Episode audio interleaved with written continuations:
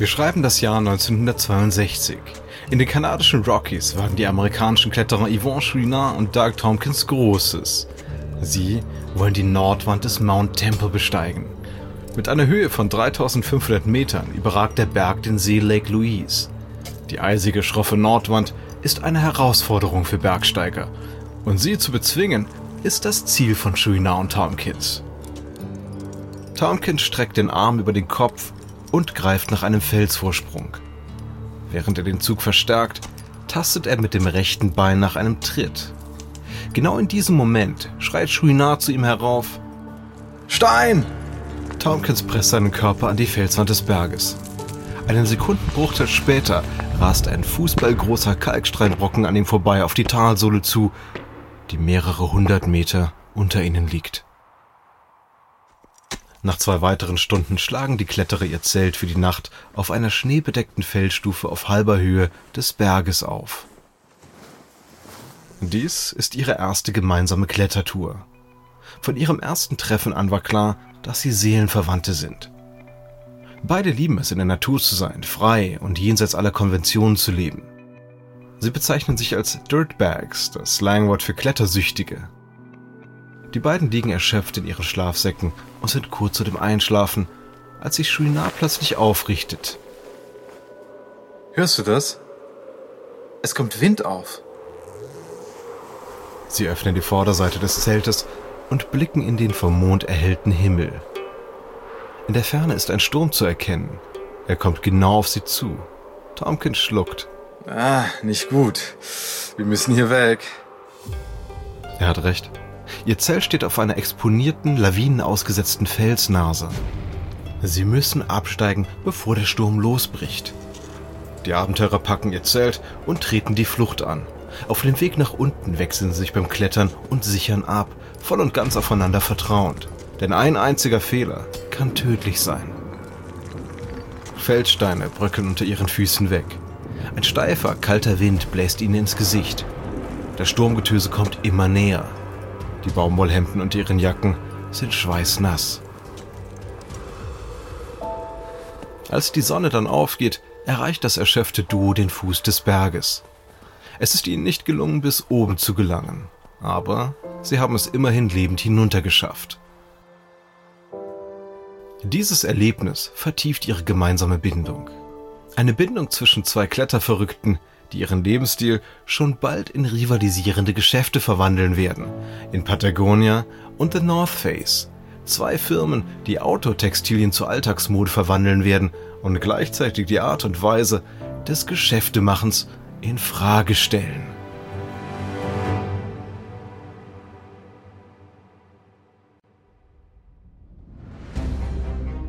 Ich bin Alexander Langer für Wandery und das ist Kampf der Unternehmen.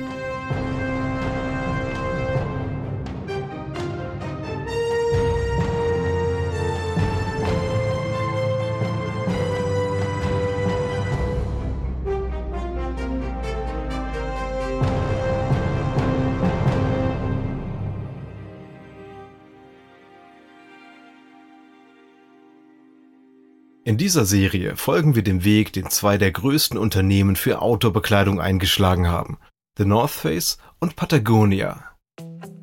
Heute erwirtschaften die beiden einen Gesamtumsatz von fast 4 Milliarden Dollar pro Jahr. Ihre Modelle sind in den Straßen der Städte ebenso zu sehen wie auf den Berghängen. Aber in ihrer Geschichte geht es um mehr als nur um Geld. Sie handelt auch von zwei Firmengründern mit gemeinsamen Wurzeln und ihrem Kampf den eigenen Werten treu zu bleiben. Als sie in den 60er Jahren ihre ersten Schritte unternahmen, war Bergsteigen ein Nischenhobby. Niemand glaubte, dass Outdoor-Bekleidung modisch werden würde. Die Branche wurde von Leuten betrieben, die einfach ihre Expeditionen finanzieren wollten. Dies ist Episode 1. Kletterverrückt.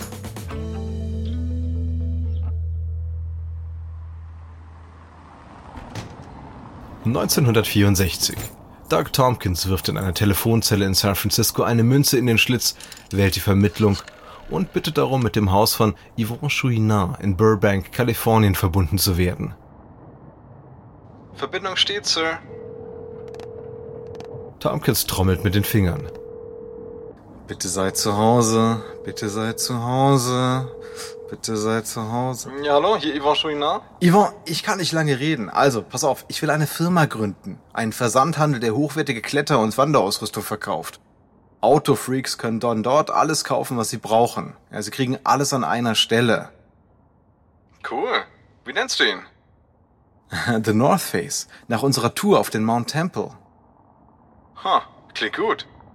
Aber Tompkins will mehr als Chouinards Zustimmung. Er braucht Produkte, die The North Face verkaufen kann.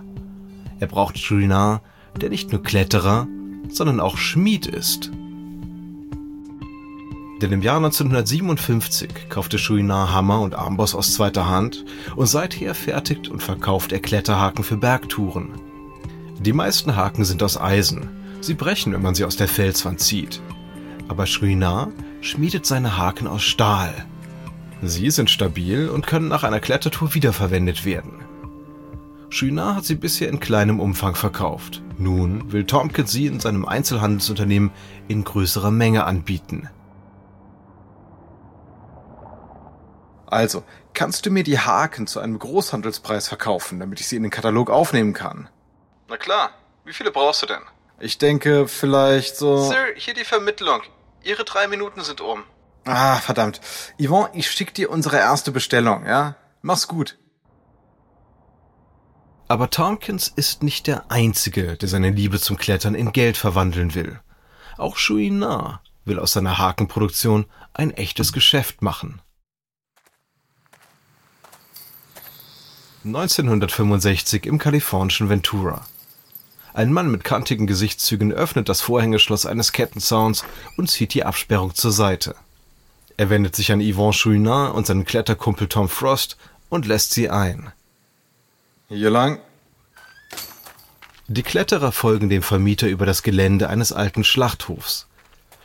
Sie sind auf der Suche nach einem Standort für ihr neues Unternehmen, Chouinard Equipment.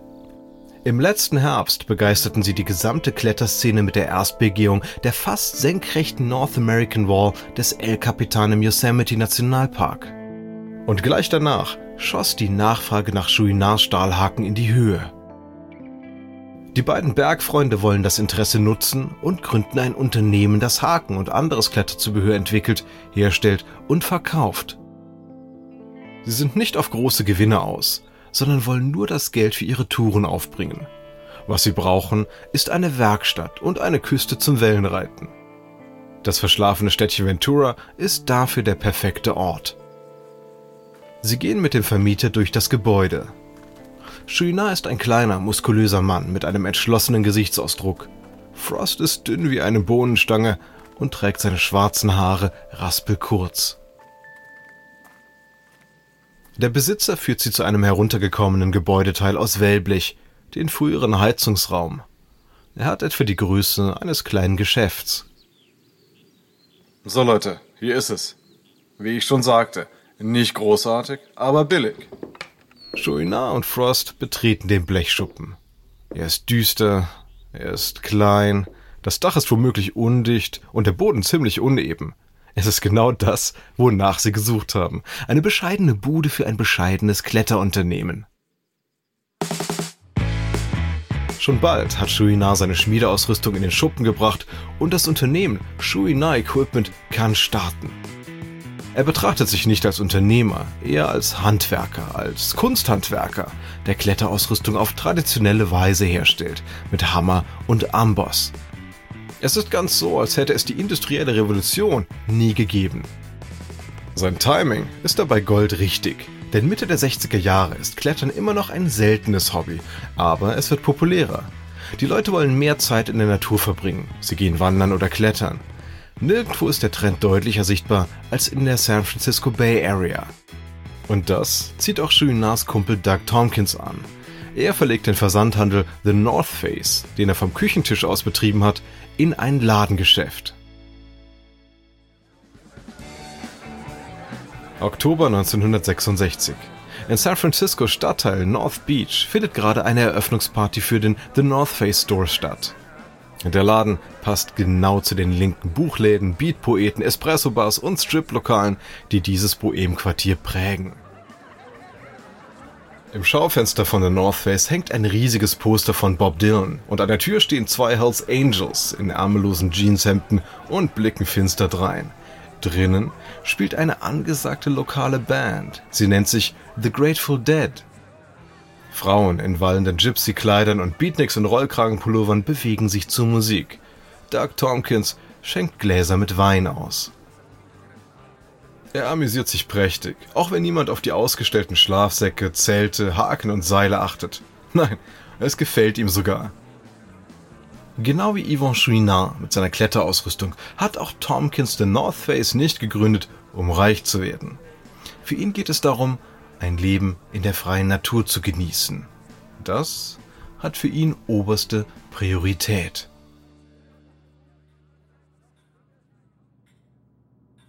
Frühling 1967.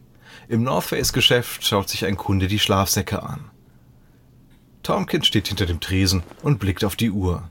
Die Arbeitstage scheinen endlos lang zu dauern.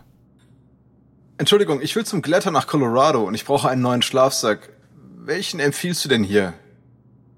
Tompkins beneidet den Kunden. Seit er den Laden eröffnet hat, berät er Kunden bei der Auswahl ihrer Kletterausrüstung, anstatt selbst in die Berge zu gehen. Nun, das Modell 200 ist für maximale Wärme. Wenn du weniger Gewicht willst, nimmst du das Modell 100. Okay, ich nehme das 100er. Die Tour wird toll. Wir wollen die Erstbegehung nachsteigen, die Royal Robbins gemacht hat. Ich habe gehört, dass es klassische Kletterei ist. Der Gründer von North Face denkt nach, während der Kunde vor sich hin plappert. Irgendetwas läuft falsch. Das Geschäft sollte sein Leben als Kletterer unterstützen.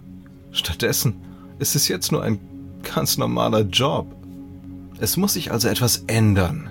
Und dann hat er eine Idee. Seine Miene hält sich auf. Es ist an der Zeit, sich von The North Face zu trennen. Ein paar Wochen später verkauft Tompkins sein Kleinunternehmen für 50.000 Dollar an zwei Brüder. Nicht schlecht für eine Firma mit nur einer einzigen Filiale, die darum kämpft, die Gewinnzone zu erreichen. Die Brüder öffnen zwei weitere North Face Geschäfte und stellen dann fest, dass sie die Kosten nicht decken können. Es fehlt einfach an der Nachfrage.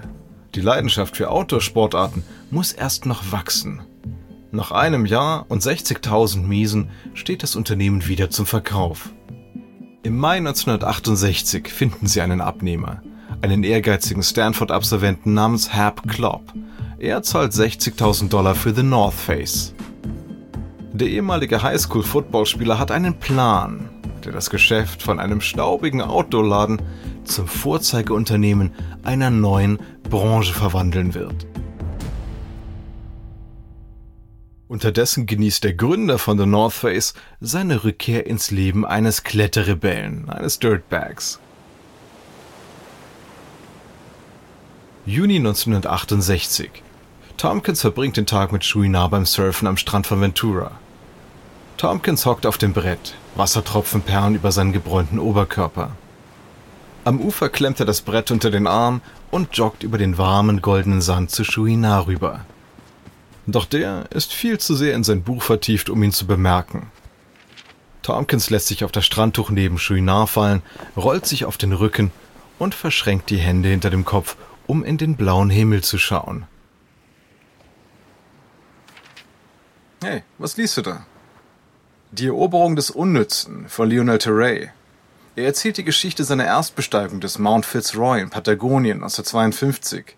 Das war seine größte und auch schwierigste Tour. Seitdem wurde der Berg nur noch ein einziges Mal bestiegen. Die Erwähnung von Patagonien lässt Tompkins Augen aufleuchten. Vor Jahren war er in dieser riesigen Wildnis unterwegs gewesen. Patagonien ist fantastisch. Der Fitzroy wäre eine echte Herausforderung für uns. Tolle Idee. Wir könnten den gesamten Weg zu einem Abenteuer machen. Surfen in Mexiko, Skifahren in Chile, einheimische Gerichte essen. Ja, und lokale Schnäpse. ja klar, das auch. Wir könnten auch einen Film drehen. Wir bräuchten, hm, was, sechs Monate? Chouinards Miene verdüstert sich. Doug, ich habe jetzt Verantwortung. Ich habe ein Geschäft zu führen. Und du hast ein Kind. Die beiden schweigen. Die Realität ist mit voller Wucht in ihre Tagträume geplatzt. Aber sie denken dasselbe. Sie denken, pfeif auf das Geschäft, pfeif auf die Verantwortung. Tompkins springt als erster ins Wasser. Komm, wir ziehen's durch. Ja, tun wir. Sie sind Abenteurer und verrückt nach Klettern. Was sind schon Pflichten? Nur ein weiteres Hindernis, das es zu überwinden gilt. Bei Sonnenuntergang ist ihr Entschluss gefasst. Sie werden nach Patagonien aufbrechen. Und das wird das Abenteuer ihres Lebens sein. Ein Abenteuer, das sie und mit der Zeit die Welt der Mode verändern wird.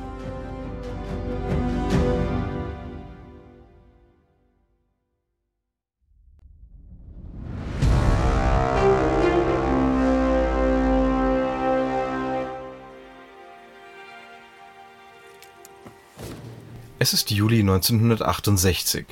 Doug Tompkins und Yvonne Chouinard laden Vorräte in einen schmuddeligen cremefarbenen Bus. Es waren ein paar arbeitsreiche Wochen, seit sie ihren Plan gefasst haben. Chouinard hat seinen Geschäftspartner Tom Frost überredet, Chouinard Equipment in seiner Abwesenheit zu leiten. Sie haben auch zwei Kumpel überzeugt, sie auf ihrer sechsmonatigen Reise zu begleiten. Sie taufen ihre Gang The Fun Hogs, die Spaßschweine. Nachdem sie den Bus mit Lebensmitteln, Skiern, Kleidung, Filmrollen, Zelten und Schlafsäcken beladen haben, schnallen sie ihre Surfbretter auf das Dach. Tompkins prüft die Liste der Vorräte und der Ausrüstung.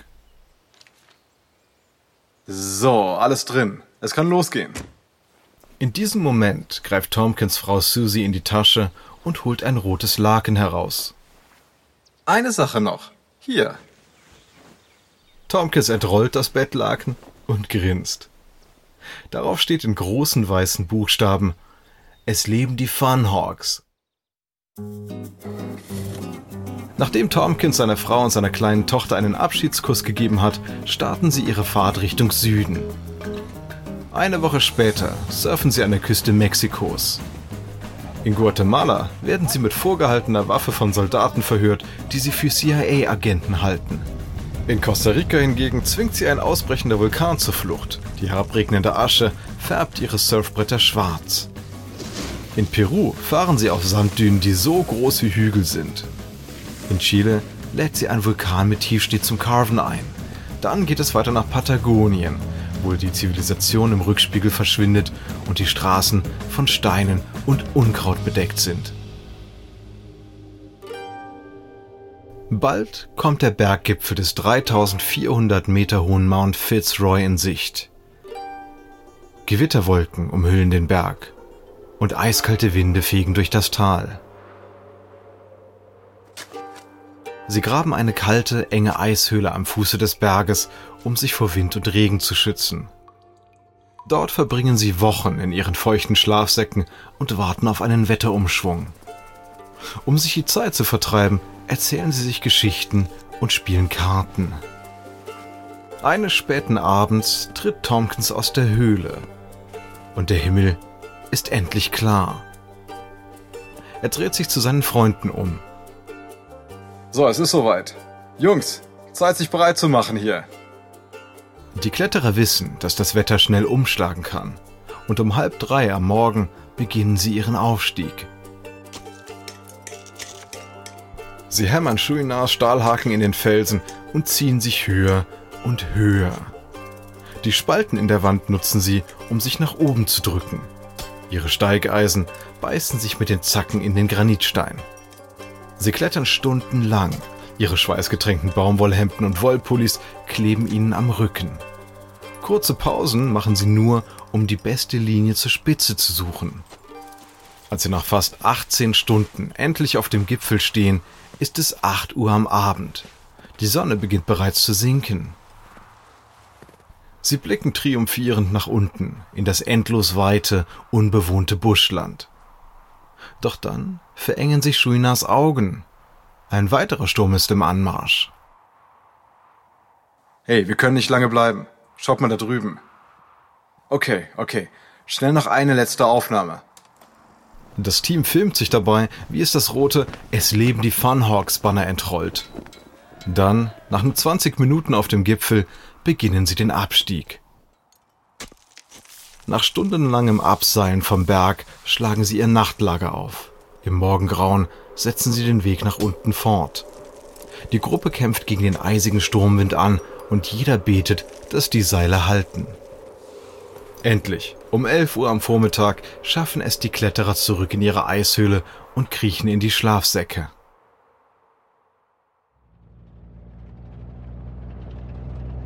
Eine Woche später treten sie die Heimreise an. Es ist nachts. Chouinard steuert den Bus über die holprige Schotterstraßen Patagoniens. Tompkins sitzt auf dem Beifahrersitz. Er starrt traurig aus dem Fenster. Es hat sich alles geändert. Chouinard blickt zu Tompkins. Was denn? Naja, Patagonien. Siehst du die Lichter da in der Ferne? Es gab noch keine Lichter, als ich hier das letzte Mal war. Die Zivilisation rückt immer näher. Ja, überall dasselbe. Denk nur an die tropischen Wälder in Peru. Sie haben sie völlig niedergebrannt, um Boden für die Landwirtschaft zu gewinnen. Tompkins nickt. Ja, wir Menschen machen die Welt kaputt. Manche haben das bereits erkannt. Die Männer schweigen, in düstere Gedanken über die Umwelt versunken.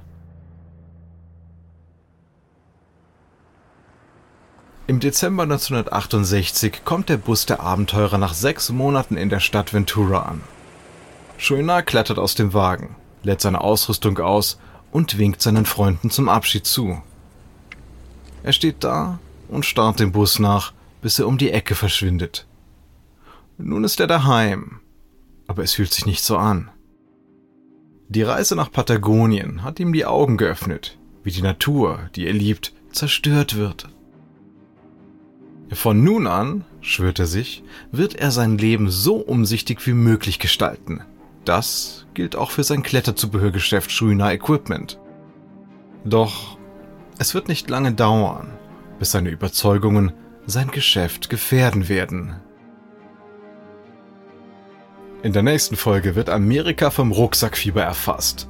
The North Face setzt auf Wintersport und Chouinard forderte North Face mit seiner eigenen Autobekleidungsfirma heraus, nämlich Patagonia.